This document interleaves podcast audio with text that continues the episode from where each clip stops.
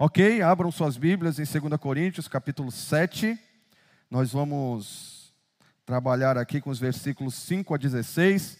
Eu estou bastante empolgado, assim como de manhã, é, com esse texto, porque é um texto que conclui uma sessão mais longa, que começou lá no capítulo 2, que fala sobre o ministério da nova aliança em Cristo, e também conclui uma, uma sessão mais curta, onde Paulo está defendendo o seu apostolado diante de uma oposição de falsos mestres, de como ele vai chamar no capítulo 10, de superapóstolos, que estava desviando os coríntios, estava ensinando coisas erradas, ensinando um evangelho diferente do que Paulo tinha é, deixado ali em Corinto. E essa sessão aqui vai é, concluir isso. Então, só para a gente contextualizar bem rapidinho, Paulo sai de Éfeso para Troade, para poder se encontrar com Tito, ele não encontra Tito é, lá em, em Troade, e aí ele se dirige para Macedônia. Isso está lá no capítulo 2 de 2 Coríntios. E isso também está em Atos, capítulo 20, quando Paulo tem essa estada aí em, em Macedônia.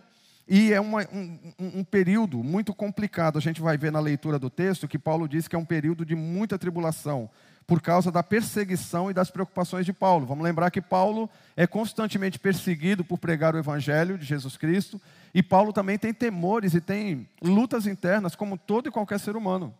Então, Paulo, humano, usado por Deus para escrever a palavra, sim, mas humano, e ele tinha preocupações, ele virava à noite preocupado, orando pelos irmãos, pelos seus discípulos, ele fazia coisas que muitos de nós não fazem hoje, inclusive eu confesso aqui que puxando aqui pela minha memória, nunca fiz, de ter uma lista muito grande de, de pessoas, de nomes de pessoas para estar tá orando, e eu virar uma noite orando por nome por nome, nome por nome, e ali pegar cada nome e virar a noite orando. É, eu acho que a maioria aqui deve ser como eu, de falar, Senhor, abençoa o pessoal da minha célula. Senhor, abençoa os meus, os meus familiares. É, é, difícil a gente né, gastar tanto tempo assim em oração. E Paulo fazia isso, se preocupava com os resultados é, da sua pregação nas igrejas. E tem outro detalhe. Hoje, quando nós estamos preocupados com alguma coisa ou queremos notícia de alguém, a gente vai lá no celular e coloca lá, manda uma mensagem no, no WhatsApp, e se a pessoa não responde, a gente ainda pode ir lá nos dados, porque tem gente que faz isso, né?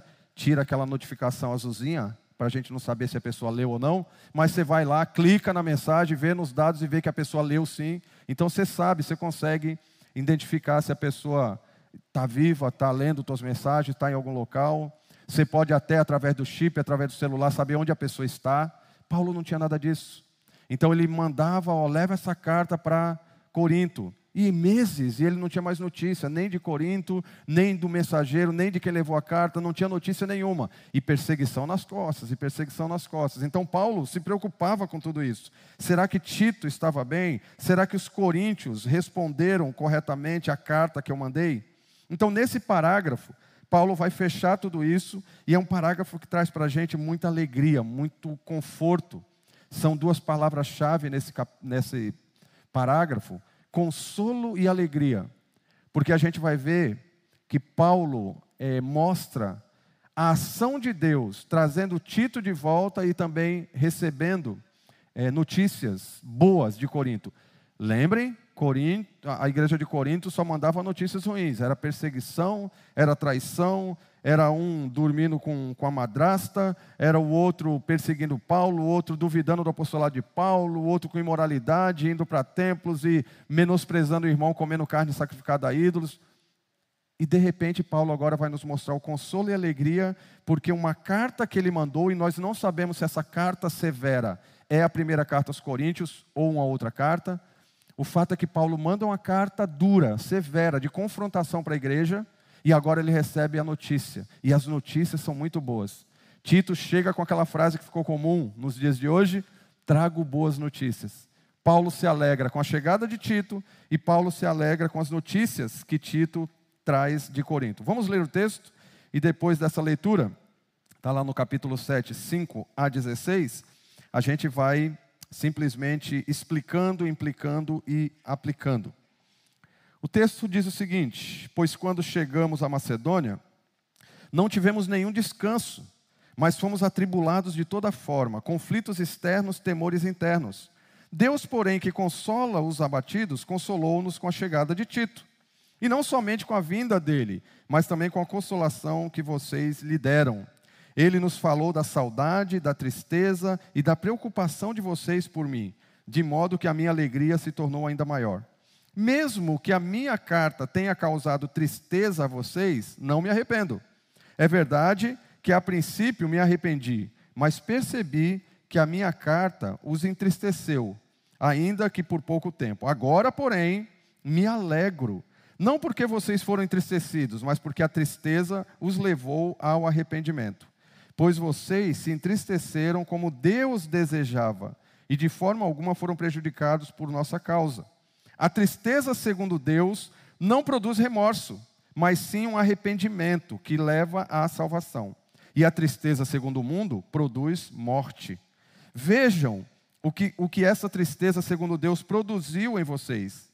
Que dedicação, que desculpas, que indignação, que temor, que saudade, que preocupação, que desejo de ver a justiça feita. Em tudo vocês se mostraram inocentes. A esse respeito, assim, versículo 12, se escrevi, não foi por causa daquele que cometeu o erro, nem daquele que foi prejudicado, mas para que diante de Deus vocês pudessem ver por vocês mesmos como são dedicados a nós. Por isso, tudo nós somos revigorados. Além de encorajados, ficamos mais contentes ainda ao ver como Tito estava alegre, porque seu espírito recebeu o refrigério de todos vocês. Eu lhe tinha dito que estava orgulhoso de vocês e vocês não me decepcionaram. Da mesma forma que era verdade tudo o que dissemos, o orgulho que temos de vocês diante de Tito também mostrou-se verdadeiro. E a afeição dele por vocês fica maior ainda, quando lembra que todos vocês foram obedientes, recebendo-o com temor e tremor. E ele encerra dizendo: Alegro-me por poder ter plena confiança em vocês. Amém? Orar mais uma vez. Senhor, uma vez lida a tua palavra, eu te peço que o Senhor, usando o teu espírito que habita em nós, ou usando o teu espírito que talvez não habite em alguns dos que estão aqui ou dos que estão nos assistindo, para aqueles que têm o espírito, que ele possa nos fazer entender a tua palavra e praticá-la. Para aqueles que ainda não têm, que eles possam ser convertidos, que eles entendam que só Jesus Cristo salva e que eles passem para o lado de cá, que eles possam entregar as vidas ao Senhor e junto conosco lutar por esses princípios. Nós te pedimos isso no nome de Jesus. Amém. Contentamento, confrontação e crescimento. Contentamento, versículos 5 a 7. Confrontação, versículos 8 a 13a.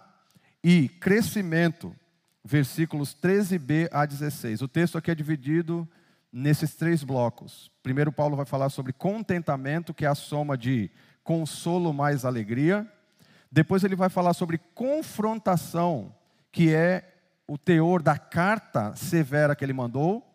E depois, ele vai falar sobre crescimento, que é a mudança de atitude dos coríntios, depois que foram confrontados e que trouxe essa alegria para Paulo. Diante disso, eu queria propor para vocês uma frase aqui para a gente poder tentar fixar ou decorar essas três divisões. A frase é a é seguinte: a atitude mudada pela confrontação ministrada traz alegria redobrada.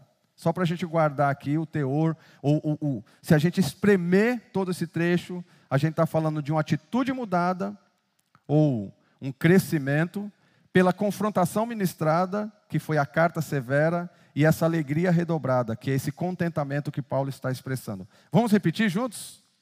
A atitude mudada pela confrontação ministrada traz alegria redobrada. Mais uma vez, fica bem bonito? Atitude mudada pela confrontação ministrada traz alegria redobrada. Então, se você é do tipo, como eu, que não gosta de ser confrontado, se você é do tipo, não como eu, que não gosta de confrontar pessoas, se você luta com contentamento no ministério, se você é teimoso ou teimosa, que quando confrontado justifica ao invés de abandonar o pecado para trazer a, a, esse abandono, trazer não só alegria para quem está confrontando, mas louvor a Deus. Se você é do tipo que se entristece com coisas que você não ganhou no mundo, mas não se entristece com o pecado, e peca e nem fica entristecido com isso, você precisa ficar muito atento às implicações e aplicações. Nós precisamos, porque todos nós estamos no mesmo barco. Em algum grau, ou em algum momento das nossas vidas, ou nós fugimos de confrontações, ou nós não enxergamos que quem não faz parte do problema ou da solução não precisa ouvir o problema, não precisa ouvir a situação. E às vezes eu vou para outros e uso o telefone sem fio, ou chamado fofoca, que nasce no sub, submundo do inferno, ao invés de confrontar biblicamente a pessoa. Ou se você que é confrontado foge disso, e a exemplo dos coríntios antes da carta severa, você persegue quem te confronta, você é, tenta desmentir quem te confronta, você fica contra uma pessoa que te ama e que quer a mudança da sua vida. Ouvidos abertos. Olha, olha fica aí, ouvidos bem abertos para que você possa prestar muita atenção e você possa sair daqui com uma mudança, uma proposta de mudança de vida. Paulo vai agora, isso me empolga, concluir todos esses pensamentos, mostrando que o ministério traz contentamento. E nesse primeiro trecho, ele vai mostrar que esse contentamento, ele vem independentemente dos problemas que nós enfrentamos no ministério. Agora, ele está falando aqui, não é de todo e qualquer problema, porque tem problemas que nós nos metemos por nós mesmos, não tem nada a ver com o ministério. Deus nos livra por misericórdia. Ele está falando aqui de problemas que vêm quando eu exerço o meu ministério. Quando eu discipulo pessoas, quando eu procuro praticar a Bíblia para poder evangelizar pessoas, para confrontar pessoas, para aconselhar pessoas, quando eu estou praticando o discipulado, praticando o ministério, sendo pastor ou não, todos nós aqui devemos estar discipulando pessoas, aconselhando pessoas, evangelizando pessoas. Quando você faz isso de forma correta, biblicamente, quando você está executando o ministério de forma correta, o que Paulo vai trazer aqui para a gente é o seguinte: o princípio. O contentamento, porque você tem a convicção correta e tem a palavra de Deus do teu lado, ele vai existir independentemente dos problemas. E olha como Paulo nos mostra isso. Olha só como ele relata essa chegada aqui em Macedônia. Ele diz, versículo 5: Pois quando chegamos a Macedônia, não tivemos nenhum descanso, mas fomos atribulados de toda forma. Gente, olha como ele enfatiza. Não tivemos nenhum descanso e fomos atribulados de toda forma. Quem está falando aqui é Paulo, o cara que vive do Evangelho, vive no Evangelho, que luta para não errar e que fica angustiado: será que o que eu estou fazendo é o que eu não quero e não o que Deus quer? Será que o, a, a minha natureza pecaminosa ainda está me impulsionando para ir para longe de Deus? essa preocupação com a santidade, preocupação com Deus, ser apaixonado por Deus, fazer o que Deus quer, pregar a palavra, mesmo levando surra, mesmo levando pedrada, mesmo sendo dado como morto, mesmo sendo traído, sendo caluniado, é aqui que eu estou, eu tenho que pregar a palavra. Esse Paulo está dizendo o seguinte: eu não tive nenhum momento de folga, de descanso, eu fui atribulado. E olha só como ele diz: que tribulação é essa? Conflitos externos e temores internos. O que, é que Paulo está dizendo aqui para a gente? Se você fizer o ministério da forma correta, você vai ser perseguido por pessoas, caluniado, traído, vão tacar pedra em você. Você vai ser é, muito perseguido, porque ninguém gosta do evangelho genuíno. Ninguém gosta de ser confrontado, ninguém gosta de chegar assim e falar: é, o que você está falando está certo, eu estou em pecado, eu tenho que. E ninguém lá fora gosta quando a gente chega e fala: se você não abandonar esse caminho, vai para o inferno. O Evangelho incomoda. O Evangelho incomoda o mundo, o Evangelho nos incomoda, porque por mais que nós façamos, por mais que nós tentemos, a gente chega a uma conclusão: somos servos inúteis, só fizemos o, o que era para ser feito. E todo dia peco, todo dia você peca. Irmão Zé falou assim: tem gente que reclama porque os pastores aí só estão falando sobre pecado, pecado. Onde é que estão tá as pregações sobre amor, sobre união? Ah, foi o tempo que a igreja pregava sobre amor, união, amor, união. Não existe amor e união onde existe pecado. Então o pecado tem que ser abandonado, a confrontação tem que acontecer. Mas quando a confrontação acontece, as perseguições também vêm perseguições internas, perseguições externas, pensando em perseguições e temores. Todos são, todos nós somos humanos. Todos nós nos desgastamos, todos nós cansamos. Você lidar, e você que é líder de célula, você que discipula.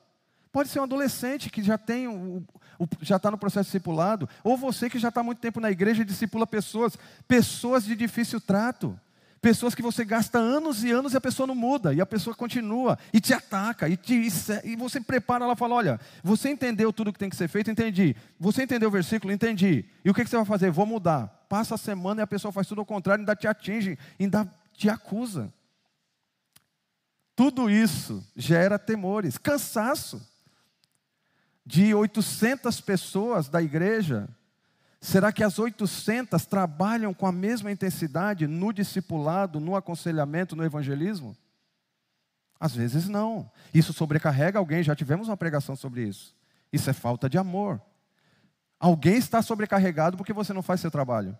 Alguém do corpo está sofrendo porque você não está executando seu trabalho. Isso traz desgaste. E Paulo se desgastava, ele é humano. Ele cansava. Paulo não andava de carro, de ar-condicionado como a gente. Paulo caminhava quilômetros, dias, meses para chegar de uma cidade para outra. E às vezes ia de barco, e o barco afundava.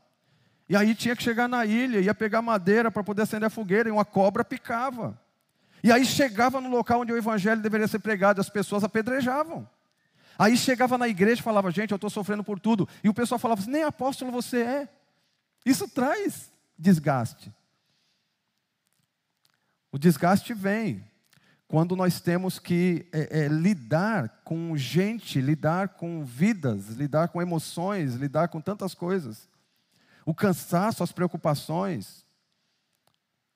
Você recebe uma notícia de um parente distante que você não tem contato, mas que faleceu, mas ele tem muito contato com outro parente seu que você também não tem tanto contato, está preocupado, essa pessoa agora está preocupada. Isso traz preocupação para você. Você recebe a notícia de um parente que está distante, que agora está com câncer, e você não pode estar ali perto para poder falar. Isso traz preocupação. Cansaço, preocupação, desgastes, angústias. Aí Paulo vem e diz: Olha, é isso que eu enfrentei aqui na Macedônia, atribulado. Mas olha só o que ele diz no versículo 6. Deus, porém, que consola os abatidos. Ah, Paulo, especialista em Antigo Testamento, usando um eco aqui de Isaías 49, 13. Deus consola o seu povo e o livra. Deus consola e livra, independentemente dos problemas. Eu posso e vou estar rodeado de problemas e contente. Lembra a musiquinha antiga? Tropeça aqui, oi, cai acolá, mas depressa levanta e começa a cantar. É, é, mas é, é esse lance, é isso aqui que a gente não entende no Evangelho. O evangelho genuíno, quando praticado de forma genuína, vai trazer contentamento independentemente dos problemas. Sabe aquela paz que excede o entendimento? Eu nem entendo porque eu não estou preocupado. É Deus. Quanto mais próximo de Deus, mais contentamento. Quanto mais próximo de Deus, menos reclamação, menos murmuração. Porque Deus está no controle e pessoas estão sendo transformadas, é o que a gente vai ver aqui na no última porção do texto. Né? Então, Paulo nos dá uma lição aqui no versículo 6.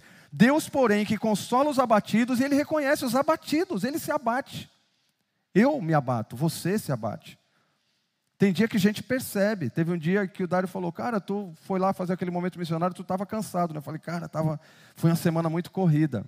O pessoal percebe, às vezes, você está com né, o farol baixo ali, você está cansado. O cansaço traz desgaste. Preocupações trazem desgaste nós nos abatemos, mas não é o abatimento que vai tirar nosso contentamento. O abatimento vai nos deixar abatidos, mas Deus, que consola os abatidos, consolou-nos com quê? Com a chegada de Tito, e não apenas com a vinda dele, mas também com a consolação que vocês lhe deram. Aí Paulo agora, por isso me empolga esse texto, diz assim: meu companheiro de ministério, meu amigão do peito, aquele cara que andava comigo, agora ele está vivo. Encontrei. Eu fui para sair de Éfeso, fui para Troade, não encontrei, vim para Macedônia, só pancada. Tito chega. Você já teve essa experiência de você ter um amigo, um, um, companheiro, um parente, alguém que você ama, que caminha contigo, que já apanhou contigo, que te conhece, é você, carne e unha ali. Essa pessoa você não vê há muito tempo. De repente você vê essa pessoa na sua frente, no seu portão, na sua casa. Às vezes num vídeo hoje, né? O coração palpita, você fica alegre. Paulo vê Tito. Não só vê Tito, Tito traz a resposta da carta severa que Paulo escreveu para os coríntios. E o que que Tito diz? Paulo, a carta surtiu efeito. Gente, isso aqui é fantástico, porque se vocês forem lembrar, os coríntios, a atitude dos coríntios foi transformada em verbo. Corintianizar significava ser imoral, ser impuro, fazer tudo que não prestava. Lembra que os coríntios, aquela primeira exposição da, da a exposição da primeira carta, lembra quem eram os coríntios, o que, que eles faziam? Tudo de errado você encontrava ali naquela igreja. E Tito vem e fala assim: Paulo, é o seguinte, eles mudaram. A carta surtiu efeito. Sabe o que isso aqui nos ensina? Todo crente, todo crente, que se é crente, se não é crente, precisa se converter para entrar nessa lista. Todo crente tem jeito. Todo crente tem jeito. Vamos pensar aí, no futuro, Deus vai dar o jeito, porque mesmo se o cara morrer sem se arrepender de um ou outro pecado, ainda com alguns problemas na vida, no final ele vai ser glorificado. Deus já deu jeito. Se é crente, tem jeito. Mas ele tem jeito aqui também. Sabe qual é o problema? Nós queremos que o jeito da pessoa mude por causa do meu jeito. Eu mudo pessoas. E eu quero que você faça isso nessa semana, porque senão eu vou dizer, ah, esse não tem mais jeito. Será que só eu sou tão pecador a ponto de falar assim, esse aí nem Deus muda? Esse aí, pode esquecer. Eu conheço gente que pode se converter, mas aquele ali, aquela lá, hum, pastor José não conhece. Todo mundo já tentou. Ninguém muda aquela pessoa. Não é o que eu estou vendo aqui. Paulo está dizendo. Os coríntios mudaram. Os coríntios mudaram. Você tem jeito, eu tenho jeito. Os coríntios mudaram. A atitude deles mudou. Por quê? Porque houve confrontação bíblica e porque Deus muda pessoas. Deus muda seus filhos. Não nos iludamos de que Deus muda no meu tempo e no meu método. Deus usa no, muda no tempo dele e com o método dele. Por isso, Paulo fica contente com as pequenas melhoras. Gente, você que já teve um discipulado, um aconselhamento de gente que não muda, não muda, não muda, de repente a pessoa fala: Ó, mudei numa área e você nem valoriza. A gente só valoriza o que não presta na pessoa. Vamos valorizar as pequenas mudanças, porque é assim que as coisas vão acontecendo. Nós somos extremamente pessimistas, né? de manhã eu até dei esse exemplo. Nós não agimos como Davi. Os filisteus estavam lá atacando e o exército de Israel, extremamente pessimista, não acreditava no Deus que tinha, olhava e falava: Olha o tamanho do gigante. Davi, confiando em Deus, extremamente otimista, ele não viu o tamanho do gigante, ele falou: Olha o tamanho da testa. Eu não erro uma pedrada naquela testa. Nós não somos assim, a gente só vê defeito. Ah, esse não muda, só vê defeito. Ah, vou passar para outro, só vê defeito porque nós não queremos trabalho. Nós não queremos é, investir ou não queremos confrontar. Porque quando nós confrontamos alguém, nós estamos abrindo a porta para as pessoas também nos confrontar. Vamos viver na igreja, cada um na sua. Vamos domingo, a gente canta, dá contribuição, legal. Mas se meter na vida dos outros, eu vou abrir minha, minha vida para os outros se meterem. Isso é ser crente. Isso é ser parte do corpo. Eu até dei um exemplo lá de casa. Família é assim. Se a igreja é uma família, e a Bíblia diz que a igreja é uma família, é assim. Eu estou conversando alguma coisa com a Ive e chega minhas filhas, o que, que é mesmo que vocês estão falando aí? Eu estou falando com minha esposa. Eu não sou da família, não. Família é assim, nas casas de vocês é diferente. O pessoal quer saber o que está acontecendo e quer dar opinião. Você está na mesa falando assim, então, e vamos fazer isso. Ah, eu não faria. Quem pediu tua opinião? Eu, eu não sou da família, não sou. Nós vamos comprar um terreno, tem que ter aprovação da igreja. Normal. Crente que não quer se meter na vida dos outros para poder não dar porta para os outros se meterem na sua, não está entendendo. Confrontação é necessária. E a confrontação às vezes é dura. Não é aquela confrontação da pessoa estar tá pecando e falando, oh, meu irmão, como você peca bonito. Não. Meu irmão, isso é pecado. Você tem que abandonar. A Bíblia está dizendo, você vai sofrer as consequências. Ah, eu não gosto que você fica me dando bronca. Meu irmão, então, o que eu vou fazer? A Bíblia está dizendo aqui e abra a porta para que outros também te confrontem. E Paulo está dizendo isso aqui, olha, essa confrontação, que é o, é o tema aqui da, da, do segundo bloco, me trouxe alegria e consolo. Por quê? Porque Tito volta e Tito traz notícia. Eles mudaram. Mudaram por quê? Porque foram confrontados. É o que Paulo vai trabalhar aqui. Antes de vermos uma aplicação desse primeiro bloco, vamos pensar aqui em algumas implicações. Paulo ele diz que Deus traz esse consolo e alegria, porque ele reconheceu em Deus a fonte do seu consolo da sua alegria. Deus trouxe Tito, Deus mudou pessoas. Paulo reconheceu. Será que nós reconhecemos que Deus nos consola através de pessoas e de situações e de estruturas também? Nós podemos e devemos agir com contentamento, mesmo durante as tribulações no ministério, reconhecendo o consolo que vem de Deus. E o consolo que vem de Deus se chama vidas transformadas. Você ajudou a transformar vidas? Fique alegre. Você é instrumento de Deus. Fique consolado. Se eu estou transformando vidas, olha, uma pessoa lá abandonou um pecado por causa do meu ministério, por causa do meu aconselhamento, por causa do meu discipulado. Pode tacar pedra, pode me xingar, faça o que quiser. Se eu estou pregando o evangelho e tem gente sendo transformada, oposição, Deus cuida. Não se preocupe com oposição. Se preocupe em continuar transformando vidas através de confrontação, aconselhamentos e tudo mais. Um segundo, uma segunda implicação, mesmo exercendo o ministério corretamente, nós teremos problemas internos e externos.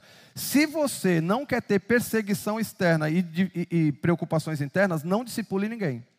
Não evangelize ninguém. Saia da igreja. Porque na igreja você tem que discipular, tem que evangelizar e você vai ter problemas. Gente é complicada. Eu sou complicado, você é complicado. Gente é muito complicado de se lidar. Mas Deus usa assim, Deus fez assim. Então, não fique desanimado, você vai ter problemas. E quanto mais você discipula, mais problemas você vai ter. Não se iluda. Ah, eu estou fazendo tudo certo, então vai. Aí é que as coisas vão acontecer contra você, porque você está fazendo tudo certo. Mesmo exercendo o ministério corretamente, nós vamos ter essas dificuldades, mas Deus nos usa no exercício desse ministério correto para contribuir na mudança e crescimento dos irmãos em Cristo. Parceiros ministeriais são fonte de consolo e alegria. Paulo se alegrou muito com a chegada de Tito. Se você não tem companheiros de ministério, faça-os. Tenha companheiros de ministério, tenha gente para você prestar contas, para você compartilhar. Se é tua esposa, se é teu marido, melhor ainda. Se as suas conversas não são só sobre briga ou sobre compra da promoção da Black Friday, mas sobre coisas do ministério, sobre coisas da criação dos filhos, sobre coisas ligadas a Deus, sobre pecados que um e outro precisam abandonar. Amém. Mas se você quiser ter outros companheiros de ministério, não tem esse privilégio, tenha. E faça desses companheiros de ministério uma fonte de louvor a Deus. Parceiros ministeriais são fonte de consolo. Precisamos tomar cuidado com as duas percepções erradas. Alguns falam assim: Paulo teve os problemas dele, muito grandes. Ah, então eu nunca vou ser como Paulo. Gente, Paulo teve os dele, você tem os seus. A gente não está fazendo comparação de problemas. A gente está dizendo o seguinte: olha teus problemas, mas seja contente por causa do ministério exercido e vidas transformadas. Cada um tem o seu. Tem gente que vai dizer que a pior dor é a de dente, quem está com dor de dente. Até encontrar com alguém que está com a dor no rim. Fala, não, pedra no rim é maior que a dor de dente. É igual parto. Até que vem uma mulher grávida e fala, vocês dois não sabem o que estão falando. O parto dói mais. Cada um sabe onde a dor, ou que dor é maior. Cada um tem seus problemas. Eu tenho minha lista, você tem as suas. Não se desanime com a sua lista de problemas. Foque em pessoas. Foque em gente. Foque em transformação. E confie que Deus vai trazer mudança de vidas. E aí você vai estar contente no ministério. Quanto mais crescemos espiritualmente, nós podemos perceber como Deus nos consola. No caso de, de Paulo, foi trazendo Tito e trazendo boas notícias. E no teu caso? O que que te consola no ministério? Às vezes você não parou para pensar nisso. Ah, não, eu faço o ministério. Vamos fazer. Não. Você tem que ter um alvo, tem que ter um foco. Vidas transformadas. A aplicação está aí. Olha lá que legal. Use essa semana para avaliar o seu contentamento no ministério, respondendo as seguintes questões. Você entende que o consolo que vem de Deus se manifesta de diversas maneiras? Ou você está esperando o consolo que vem de Deus do teu jeito, na tua hora? Deus consola através de uma pessoa, através de um ministério, através de um trabalho, através de um não trabalho. Deus vai te consolar. É, nós não avaliamos assim. Ah, eu só vou estar consolado quando for do meu jeito. Eu quero uma voz de Deus. Deus te consola. Perceba os consolos de Deus na sua vida. Você se alegra quando percebe pessoas mudando e crescendo biblicamente?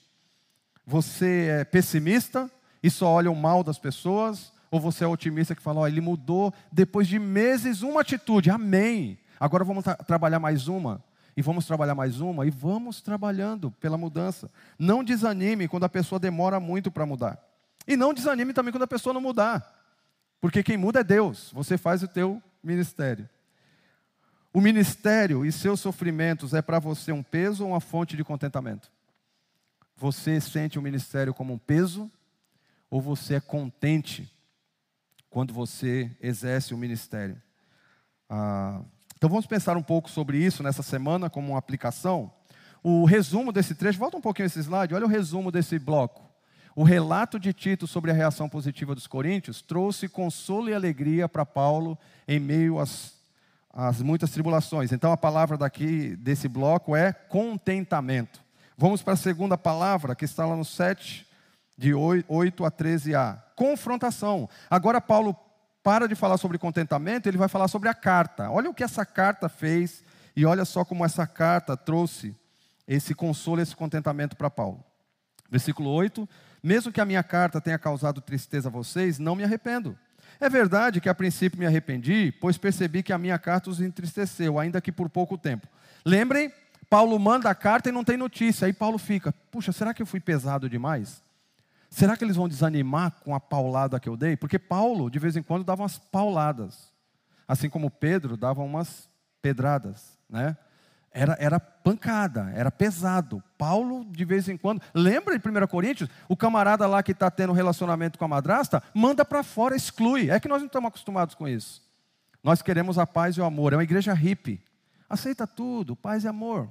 Disciplina, exclusão, não, isso aí não é para gente. Nós somos crentes, nós amamos as pessoas. Paulo, ele era pesado de vez em quando, e Paulo fala: Puxa, eu mandei uma carta, não tive resposta ainda. Será que eu fui pesado demais? Será que eu pesei? Lembra, é inspirada por Deus essa carta, mas quem escreveu foi um ser humano, Paulo, que se preocupava, que tinha dúvidas, assim como João teve dúvidas, João Batista. Nós temos dúvidas. Nós balançamos. E Paulo vem aqui e fala: Puxa, será que ao invés de alegrá-los, eu desanimei eles? Ao invés de arrependimento, eles vão pular fora? Mas só que é interessante isso aqui. Não é que Paulo estava preocupado simplesmente com a tristeza deles. Paulo estava preocupado se essa tristeza iria desanimá-los. Porque olha só o que ele diz no, no, versículo 9, quando ele recebe a resposta. Agora, porém, depois que ele recebe a resposta, eu me alegro. Não porque vocês foram entristecidos. Entristecidos eu queria mesmo que vocês ficassem. Mas porque a tristeza os levou ao arrependimento. E aqui vem a diferença entre tristeza que vem de Deus e tristeza que vem do mundo. O que nos torna tristes? Alguns ficam tristes porque o filho não passou na faculdade ou não está fazendo o curso que você sempre sonhou e sempre planejou e sempre arquitetou para o seu filho. Meu filho vai ser doutor, nem que vá para o inferno. Meu filho vai ser médico. E esse é meu alvo de vida. Ele pode ir para o inferno, mas vai ser médico. Um médico no inferno. Poucos pensam, meu filho vai ser crente. Se for médico, louvado seja o Senhor. Mas ele vai ser crente. Meu filho vai ser convertido, vai ter uma vida perto de Deus. Se vai ser cozinheiro, glórias a Deus por isso. Se vai ser funcionário público, se em algum momento da vida vai precisar de ajuda de outros da igreja porque vai estar desempregado, mas é crente. Tem algumas tristezas que vêm do mundo. Ah, eu estou triste porque meu filho não passou no Enem. Tem diversos motivos para não passar no Enem. Porque o aluno não estudou, porque. Você já cogitou porque não foi o que Deus quis, por mais que a pessoa tenha se esforçado. Deus está no controle de tudo. Aí eu estou triste por isso, aquilo. Avalia o motivo da tua tristeza. Se é porque o teu filho, tudo bem, perdeu um ano, tudo, mas tristezas normais. Mas não, meu filho agora frustrou meus planos dele ser doutor. Porque estar bem na vida, ser bem de vida, é ser doutor, é ganhar muito dinheiro. Paulo diz assim: existem preocupações que vêm do mundo que gera remorso e que leva à destruição. Mas existe uma outra tristeza que é usada por Deus. Põe a tabelinha aí, por favor. Tem uma tabelinha aí que mostra essa tristeza. Olha o que ele diz. A tristeza segundo Deus, e ele está dizendo isso aqui de um jeito interessante, porque olha o que ele diz no 10. A tristeza segundo Deus não produz remorso, mas sim um arrependimento que leva à salvação. E a tristeza segundo o mundo produz morte. Olha o 11. Vejam o que essa tristeza segundo Deus produziu em vocês. Gente, isso junto com o final do 9 que diz: Pois vocês se entristeceram como Deus desejava. Deus quer que o crente fique triste quando peca. Toda atitude errada tem que gerar tristeza. Se você peca, se eu peco e não fico triste, tem algo de errado. Que era o que estava acontecendo com os coríntios. E Paulo diz: olha, vocês ficarem tristes não é o problema, o problema é vocês ficarem tristes por motivos do mundo. Agora, ficar triste porque pecou, amém, é o que Deus quer. E Deus vai usar essa tristeza. E Deus vai te colocar no coração aquele peso. Puxa vida, eu pequei, eu não posso ficar alegre com isso. O crente genuíno não vai ficar alegre quando peca. E Paulo vai dizer isso, nesse contraste, ó. A tristeza segundo Deus, usada por Deus, permitida por Deus, promovida por Deus, produz arrependimento. Mas a tristeza segundo o mundo produz remorso. Do lado de cá, a tristeza segundo Deus leva à salvação. Salvação no sentido amplo. Salvação, santificação, até a volta de Cristo. Nossa vida cristã de crescimento. Não, não sermos salvos né, do pecado, porque isso já somos mas a salvação no desenvolvimento do processo de santificação. Já a tristeza produzida pelo mundo produz morte. Pessoas com remorso e que morrem, ficam desesperadas, ficam com depressão, ficam com ansiedade, é síndrome disso, síndrome daquilo. Por quê? Essa tristeza toda? Porque está longe de Deus. Com pecado não se entristece. Agora, quem se entristece com pecado não chega naquele ponto. Estamos passíveis disso? Todos nós. Se afasta de Deus. Se você se afastar de Deus, se eu me afastar de Deus e não me, não me entristecer com pecado, eu posso entrar nessa espiral aqui de remorso, mais remorso, mais remorso e mais. É, esse padrão do mundo. Não é o que a gente deve viver. E olha só agora o que traz esperança para mim e para você. Paulo diz, usando um verbo no passado. Coríntios, essa tristeza que vocês tiveram por causa da confrontação, a carta dura, que até fiquei preocupado se foi pesada demais, essa confrontação produziu em vocês, vocês agora são assim, ó, dedicados. Vocês agora, essa palavra aqui, desculpas, tanto serve para vocês não dão desculpas para quando são confrontados, ou vocês pedem perdão, não puxando a sardinha para o seu lado. Você reconhece seu erro. Indignação. Indignação pelo quê? Ah, o crente não pode ficar com raiva, indignado. Essa indignação pode, pelo pecado. Ter nojo do pecado. Se olhar para uma atitude errada e falar, isso aqui não, eu tenho raiva disso. Não tenha raiva de pessoas, tenha raiva de pecado. Essa indignação é bíblica, essa indignação é boa.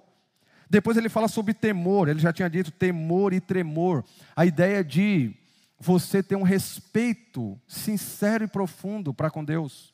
A ponto de você falar, Deus não é simplesmente aquele Parece um Papai Noel sentadinho ali que me ama. Deus é um Deus severo, Deus é um Deus que pune, Deus é um Deus que abençoa com amor, mas pune com justiça. E você tem esse temor, é um misto de louvor, adoração, respeito e medo. Saudade e preocupação. Os coríntios agora estão com saudade de Paulo e preocupados com Paulo. Olha, quem te viu e quem te vê, hein, Corinto? Quem te viu e quem te vê, hein? Os coríntios com saudade de Paulo, os coríntios preocupados com Paulo, os coríntios com desejo de justiça. Coríntios, quem te viu e quem os vê? Todo e qualquer crente, quando confrontado biblicamente, pode mudar. E gradualmente vai mudando. O problema é que nós não confrontamos biblicamente, nós fofocamos, nós falamos para outros, nós alisamos, mas nós não abrimos a Bíblia e confrontamos. Ou fugimos do confronto. E quando confrontados, nós ficamos com raiva de quem nos confronta, nós difamamos, nós falamos mal, nós perseguimos, nós nos afastamos. Eu não quero ninguém metendo o dedo na minha ferida. O fato aqui é que quando há uma confrontação genuína e quando há arrependimento, porque essa confrontação produziu tristeza por causa do pecado, há mudança de vida. Por isso que a gente é, propôs aquilo, né? Aí Paulo encerra essa sessão aqui, dando sequência, né? Mostrando que o nosso problema não é a tristeza. A tri... O problema é o motivo da tristeza, que vai determinar se ela é de Deus ou do mundo. E o resultado da tristeza, segundo Deus, é arrependimento e salvação. Olha o que ele diz: em tudo vocês se mostraram inocentes. Coríntios, agora vocês são irrepreensíveis. Não que não errassem mais, mas vocês passaram da fase de rebeldes, agora não, vocês são como Tito, como eu, vocês estão lutando pelo evangelho verdadeiro. Versículo 12, ele vai usar dois termos aqui interessantes. Diante de Deus e por isso fomos revigorados. Ele diz: Assim, Se escrevi, não foi por causa daquele que cometeu o erro, nem aquele que foi prejudicado. Quem cometeu o erro? Quem perseguiu Paulo. Quem foi prejudicado? O próprio Paulo. E Paulo está dizendo assim: eu não escrevi uma carta só para atacar alguém. Eu não estou subindo no púlpito para atacar uma pessoa em particular. Eu estou escrevendo uma carta que serve para todo mundo.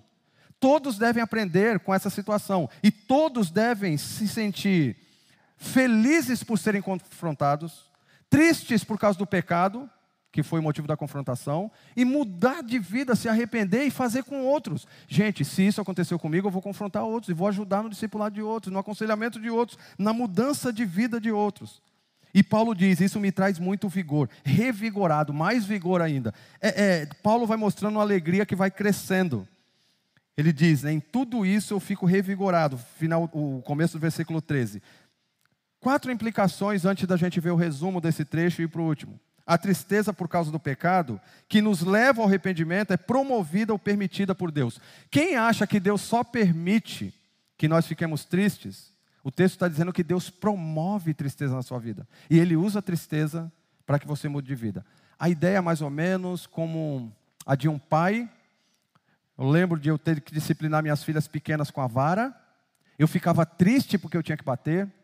Elas ficavam tristes porque tinham que apanhar, mas o motivo é: vocês têm que apanhar por causa desse pecado, confessar o pecado, deixar para se arrepender. Isso trazia alegria.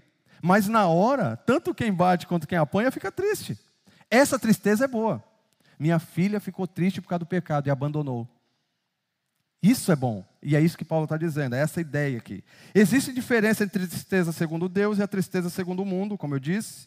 Assim como os coríntios, nós podemos ser irrepreensíveis, reagindo positivamente quando somos confrontados. Já pensou essa listinha dizendo assim, ó: "Ah, vocês, todos vocês que são membros da Igreja Batista da Glória, vocês agora, por causa dessa tristeza pela confrontação, têm vocês produzido dedicação, desculpas, indignação por causa do pecado, temor, saudade daqueles que confrontaram vocês, preocupação por quem confrontou vocês e desejo de justiça.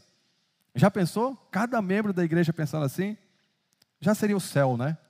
Já seria assim, uma antessala do céu, todo mundo pensando assim. Mas o desafio é esse. Lutemos por isso. O crescimento na vida de pessoas que confrontamos deve nos trazer alegria e vigor. Paulo se sente revigorado. Olha o resumo disso. Põe aí, por favor. O resumo é o seguinte: o relato de Tito mostra que a tristeza resultante da confrontação foi usada por Deus para trazer a reação positiva dos coríntios e a alegria de Paulo. Ah, durante essa semana, eu queria que você pensasse e respondesse essas três perguntas. Pare agora e avalie né, como você tem lidado com confrontações. Não vamos fazer isso agora, queria que durante a semana se fizesse nos seus MDDs. Você fica com raiva de quem te confronta? Aí você vai ser muito sincero. Eu sei, eu conheço gente que fica. Em alguns momentos da minha vida eu também fico. Todos nós ficamos chateados quando alguém vem me confrontar. Me confrontar. E às vezes eu, às vezes não, sempre, né? A saída só tem, nós só temos duas saídas. Uma é aceitar a confrontação, lutar com esse meu orgulho e mudar, ou falar assim, essa pessoa aí não, não é digna de me confrontar. Eu usei o exemplo de manhã, deixa eu usar agora. Quando a mulher que Deus me deu, a mulher que Deus me deu, 27 anos comigo, eu chego lá em casa e faço alguma coisa, tenho alguma atitude ou falo alguma coisa diferente do que eu preguei ou do que eu ensinei. E ela fala assim: ah, tu podia, tu ensinou isso, né? Podia ensinar aqui em casa. isso não é bom. Quer dizer, isso é bom. Mas para mim, Josué, cascadura, orgulhoso, teimoso. Ô oh, mulher, tu está me confrontando? Eu não, a Bíblia. Tu ensinou isso. Você se confrontou, tu ensinou. Vamos praticar aqui em casa? Então, isso é bom. E quando eu fico com raiva, o que, é que eu tenho que pensar? Bom, deixa eu ver se o que ela falou é verdade. É verdade. A Bíblia está dizendo, eu ensinei. É baixar a orelhinha, ficar triste com aquele pecado, agradecer a pessoa pela confrontação. Isso vai acontecer entre irmãos, pai e mãe, irmãos em Cristo, na célula. O processo deve ser esse. Nós confrontarmos biblicamente e lembrar de que Deus usa essa confrontação para trazer uma tristeza que transforma. Então não fique com raiva de quem te confronta. Você fica triste quando percebe que a confrontação aponta seus pecados? Está ligado essa segunda, né? Você fica triste quando percebe que pecou e isso lhe, lhe faz abandonar o pecado e mudar de atitude? Essa última é que você tem que dizer sim. Quando eu peco e quando eu fico triste com o meu pecado, eu quero mudar, eu estou no caminho certo, que é o caminho indicado aqui pelo texto. Vamos para o último, último bloco, ele é mais curto. Crescimento. Nós falamos sobre contentamento, nós falamos sobre confrontação e quando nós confrontamos, existe o crescimento, o arrependimento e mudança de atitude e vai trazer o contentamento, né? Por isso que nós propom, propusemos isso lá no início. Vamos lá, versículo 13b a 16. Além de encorajados, ó a graduação, estava revigorado, além disso, além de encorajado, além de consolado, além de ficamos mais contentes ainda. E essa alegria de Paulo vem crescendo a cada momento. Por quê? Porque ele viu como Tito estava alegre. A alegria dos outros traz sua alegria? Você fica alegre quando os outros estão alegres? Eu estou lembrando aqui do jogo de ontem. Ontem teve um jogo, né? Teve um jogo ontem. Tá, teve, gente? Só eu vi o jogo. Teve. É bom esquecer? é bom esquecer. Teve um jogo ontem. Naquele jogo de ontem, é, eu vi muita gente triste e muita gente alegre. Tá certo? Porque, segundo os flamenguistas, todo mundo que não é flamenguista é anti-flamenguista. Tá certo? Os dados batem, né? Ou você é flamenguista ou você é anti-flamenguista. Eu estou no segundo grupo. É, eu não sou flamenguista. Tirem suas conclusões. Então, assim, os nossos irmãos flamenguistas perderam ontem. Alguns choraram. E nós precisamos aprender. Eles estavam tristes. Vamos chorar com os nossos irmãos. Eles estavam tristes, vamos nos entristecer com eles. Agora, eu peço também que isso seja recíproco. Os irmãos que são flamenguistas, se alegrem com a nossa alegria. Eu estou alegre. O Flamengo não foi campeão. Se alegrem comigo. Eu acho que se todos colaborarem, eu acho que o negócio vai rolar. Eu estou usando o exemplo do jogo porque é interessante como a gente lida né, com tristeza, como é que a gente lida com alegria. Ah, eu vi ontem gente. Ontem eu vi uma cena engraçada. É, perto da casa do pastor Dário, tinha uma festa armada o Flamengo. Os flamenguistas montaram uma festa com bandeira, com fogos. Os fogos eu não ouvi, eu acho que guardaram para o ano novo. Mas estava lá tudo. Como o Flamengo não foi campeão, eles chegaram à conclusão: vamos comemorar. Não sei o que, mas estavam comemorando, bebendo, todos. E aqueles ali se alegraram de qualquer jeito. Futebol é fichinha, gente. Futebol é fichinha. Eu fico alegre, eu fico empolgado quando meu time vence. E nós ficamos tristes quando nosso time perde. Nós não ficamos tristes e alegres assim quando a gente não vê mudança na vida dos outros. Às vezes eu não me alegro quando eu vejo a vitória de um irmão. O irmão fala: Ó, oh, eu estava desempregado e, e, e, agora Deus abriu uma porta de emprego. Eu não solto fogos, eu não visto uma camisa, ó, emprego. Não, não eu não me alegro tanto com os irmãos ou com mudança de vida, como, por exemplo, com um, filme, um, um time, alguma coisa assim. Coisas nos empolgam, coisas nos entristecem. E Paulo aqui, ele, olha o que ele diz: fico mais contente ainda quando eu vejo transformação na vida dos coríntios e que vê que Tito está alegre, porque ele recebeu o refrigério dos coríntios. Parece que o jogo mudou, não é verdade? Os coríntios que perseguiam agora estão cuidando de Tito, estão com saudade de Paulo.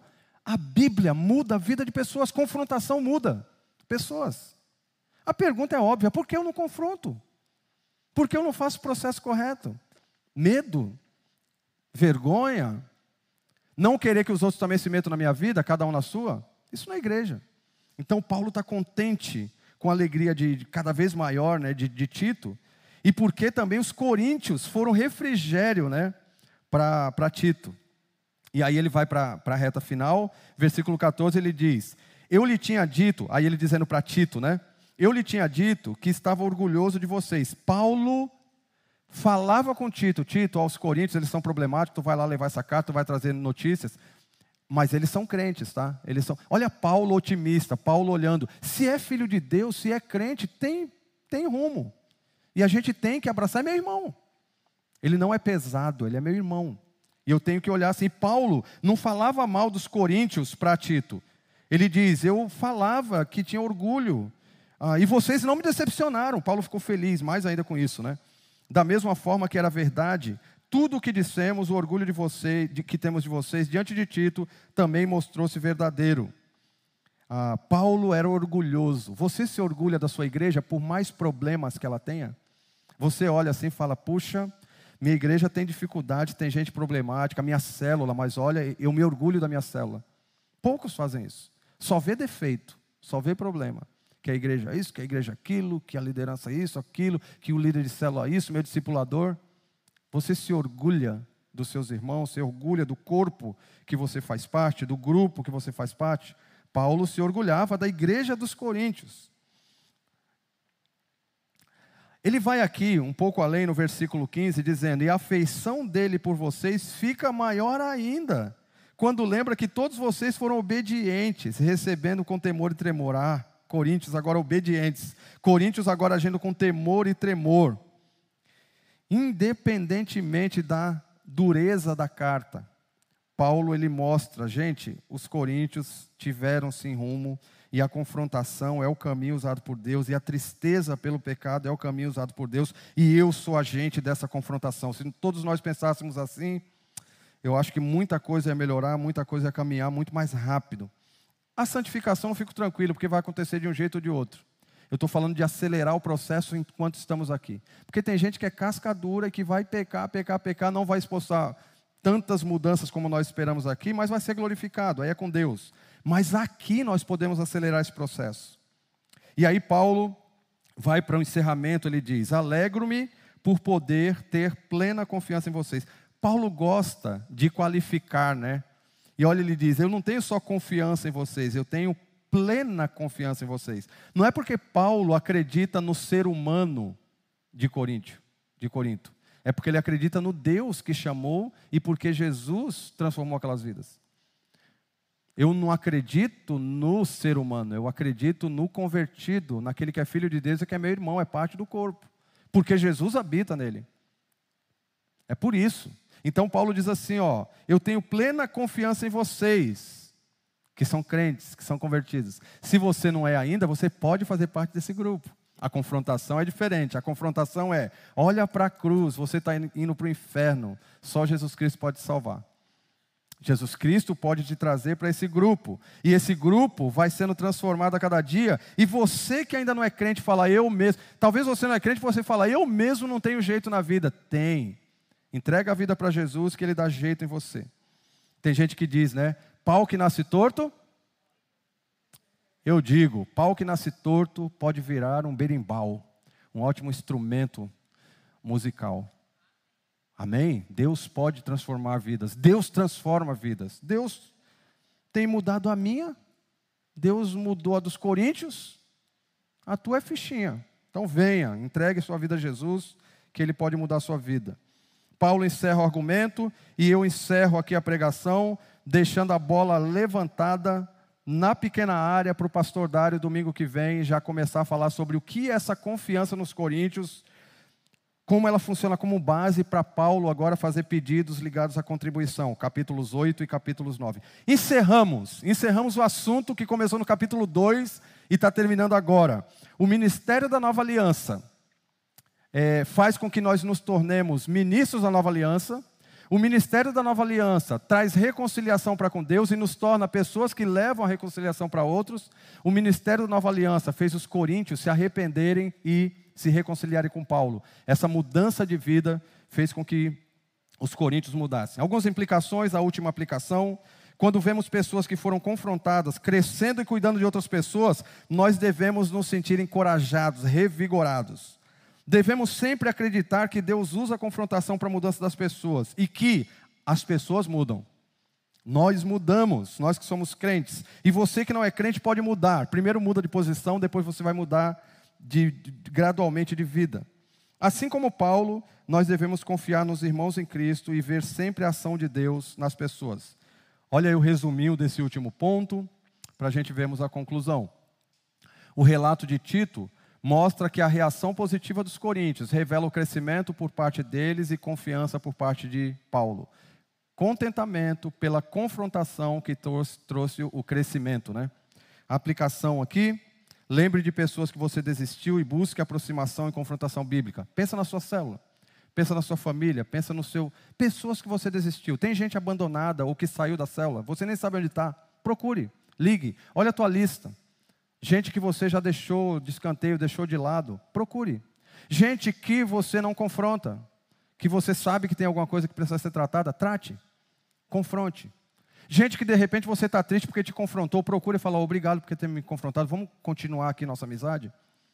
Para de ser hipócrita, para de ser covarde. Confronte biblicamente. Procure essas pessoas nessa semana. Louve a Deus por pessoas que foram confrontadas, abandonaram pecados e passaram a ajudar outros. Pare de criticar quem trabalha com aconselhamento, com confrontação, com vidas. E louve a Deus por essas pessoas e se torne uma dessas pessoas. A conclusão, a carta, serve, a, a carta severa surtiu efeito trazendo arrependimento dos coríntios e a reconciliação para com Paulo. A confrontação bíblica que aponta o pecado e traz tristeza vinda de Deus resulta em arrependimento e crescimento espiritual, nós somos agente de confrontação e crescimento na vida dos irmãos e por isso devemos trazer contentamento ou ter contentamento em meio aos sofrimentos. O ministério da nova aliança traz contentamento em meio às tribulações, ao sermos agentes de confrontação e crescimento na vida de outros. Ou, como nós decoramos no início, atitude mudada pela confrontação ministrada traz alegria redobrada. Amém? Nós vamos orar. Senhor, nós te pedimos que o Senhor esteja nos abençoando. Aos irmãos, todos aqui ou em casa que estão assentados, declarando com isso que estão em dia com o que foi pregado hoje, que eles sejam confrontadores, amorosos, que buscam o arrependimento é, das pessoas que são confrontadas. A todos nós que estamos de pé, nós te pedimos a tua graça, a tua misericórdia. Nos momentos de dificuldade, nos dias maus, nós não percamos o ânimo, estejamos contentes pelas dificuldades, porque visamos transformação de vidas.